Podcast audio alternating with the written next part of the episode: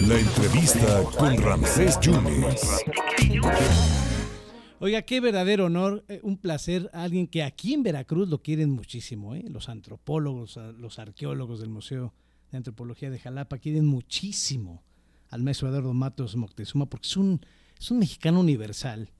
Y al mediodía del jueves, del pasado jueves, Emilio Lamo de Espinosa, quien es el presidente del jurado del premio Princesa de Asturias, daba a conocer que el maestro Eduardo Matos, por su contribución a todas las investigaciones que ha hecho, entre tanto la del Templo Mayor, en Teotihuacán, en Tula, ha sido acreedor al premio de las Ciencias y Artes de la Princesa o Princesa de, Asturias. Maestro, qué gusto saludarlo, muchísimas felicidades, muchas gracias, ¿eh?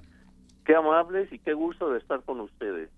No, hombre, al contrario, maestro, el 28 de octubre estará usted en Oviedo, en el Principado de Asturias, recibiendo este merecidísimo reconocimiento. Usted ha sido director del Museo de Antropología, del Templo Mayor. Usted eh, encontró, sigue esta investigación después de 44 años, pero este descubrimiento fue fortuito, ¿verdad, maestro? Así fue, eh, mira, era el 21 de febrero de 1978, como lo ha señalado hace 44 años. Y eh, era el turno de la madrugada eh, y en esa esquina histórica de las calles de Guatemala y Argentina del centro histórico, eh, había un grupo de obreros de la compañía de luz y fuerza que estaban trabajando allí y de repente dieron con una piedra, detuvieron el trabajo, le quitaron un poco el lodo que cubría a la piedra y se percatan de que tiene una serie de elementos labrados en su superficie. Entonces dan aviso al día siguiente al Instituto Nacional de Antropología e Historia, el cual envía a, dos eh, pasantes para que vieran de qué se trataba.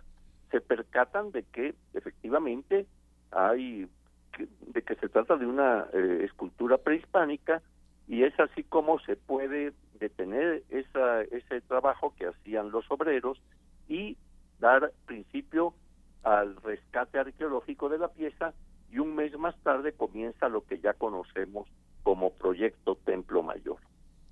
Que, que, no es cosa menor, son 1.300 fichas bibliográficas, maestro, entre documentos, libros y todo tipo. Está muy extensa y sigue la investigación. Sí, tienes razón. Mira, eh, una preocupación que yo siempre tuve era eh, eh, la de ir dando a conocer lo que se estaba encontrando. Yo pienso que los investigadores no podemos encerrarnos en nuestra campana de cristal y este um, y tener ahí nuestros datos y nada más, sino sobre todo por tratarse de un patrimonio nacional, pues ir dando a conocer los avances de lo que se está investigando y así lo hicimos. Entonces, eh, en efecto, en este momento son alrededor de 1.300 fichas bibliográficas todo tipo, ¿no? Hay eh, desde libros, tesis, eh, artículos, guías, reseñas, en fin, que han ido saliendo a lo largo de todas estas décadas para dar a conocer lo que es eh, este rostro del mexica que emerge claro de las entrañas del corazón de la Ciudad de México, ¿no? Sí, e, efectivamente. E, este premio, maestro, ¿qué, qué, implica este reconocimiento que, le van a otorgar, maestro? Bueno, mira, es eh, muy importante porque eh, en cierta forma viene a coronar eh, toda mi carrera, ¿no? Yo, yo llevo 62 años como miembro del Instituto Nacional de Antropología e Historia, ¿verdad? Sí, sí, sí. primero, claro, eh, fui alumno en la Escuela Nacional de Antropología, allí me gradué, allí me formaron mis maestros. Eh, ya después, dentro del INA, pude ir desarrollando mi labor como arqueólogo. Este, y pues eh, ahora, esto, como yo he dicho ya en varias entrevistas, estos premios en realidad no solo es a la persona que se le otorga, sino que eh, hay mucho detrás de esa persona, es decir, hay maestros que lo formaron, hay instituciones que lo apoyaron, hay, en fin, un sinnúmero de gentes o de instituciones que han permitido que uno pueda desarrollarse en su profesión, ¿no? Entonces, eh, esto es muy importante y eh, por eso lamento que también eh, se haya restado ciertos fondos a lo que es la cultura y la ciencia, ¿no? Mire, usted está más allá de los tintes políticos, maestro. Desgraciadamente hasta me lo tachan de salinista cuando no es verdad. y, bueno, eh, ¿cuándo se fundó Tenochtitlán, maestro? ¿En 1321 o en 1325? Porque por ahí va el asunto de que no, no me lo han felicitado ni siquiera el presidente. Bueno, este, sabemos que eh, una ciudad no se funda de la noche a la mañana, en primer lugar, ¿no? Entonces, existen a través de las fuentes históricas varias fechas para la fundación. Ninguna de ellas menciona 1321, ¿no?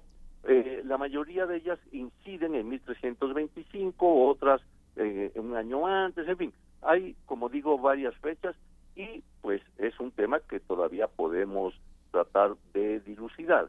Lo que no es eh, correcto, pienso yo, y, y es un despropósito, es querer, desde la perspectiva política, hacer que encuadren 1321 eh, eh, con 1521, o el momento de la conquista, 1821, el momento de la independencia, y el año pasado, 2021, en que se conmemoraba este acontecimiento de los 500 años, ¿no? Y entonces se hablaba de los 700 años de la fundación de Tenochtitlan, lo cual, pues, como vemos, no eh, no es la fecha de, de 21, no aparece en ninguna eh, fuente escrita. Y no cayó bien en Palacio, ¿no? Pero bueno, usted no puede manipular la historia, maestro. No, este, y pues siempre hay que hacer ver cuando se hacen estos despropósitos.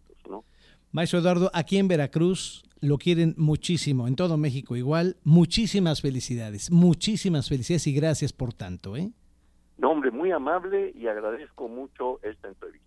Muchas gracias al maestro Eduardo Matos Moctezuma, arqueólogo, antropólogo y es uno de los 18 mexicanos que han sido galardonados en diversas áreas. El premio, ahora ya Princesa de Asturias desde el 2015, pero es uno de los tres mexicanos que ha ganado ciencias sociales, en lo que es el premio Princesa de Asturias, por toda la contribución en sus investigaciones del Templo Mayor, en Teotihuacán y en Tula. Honor a quien honor merece.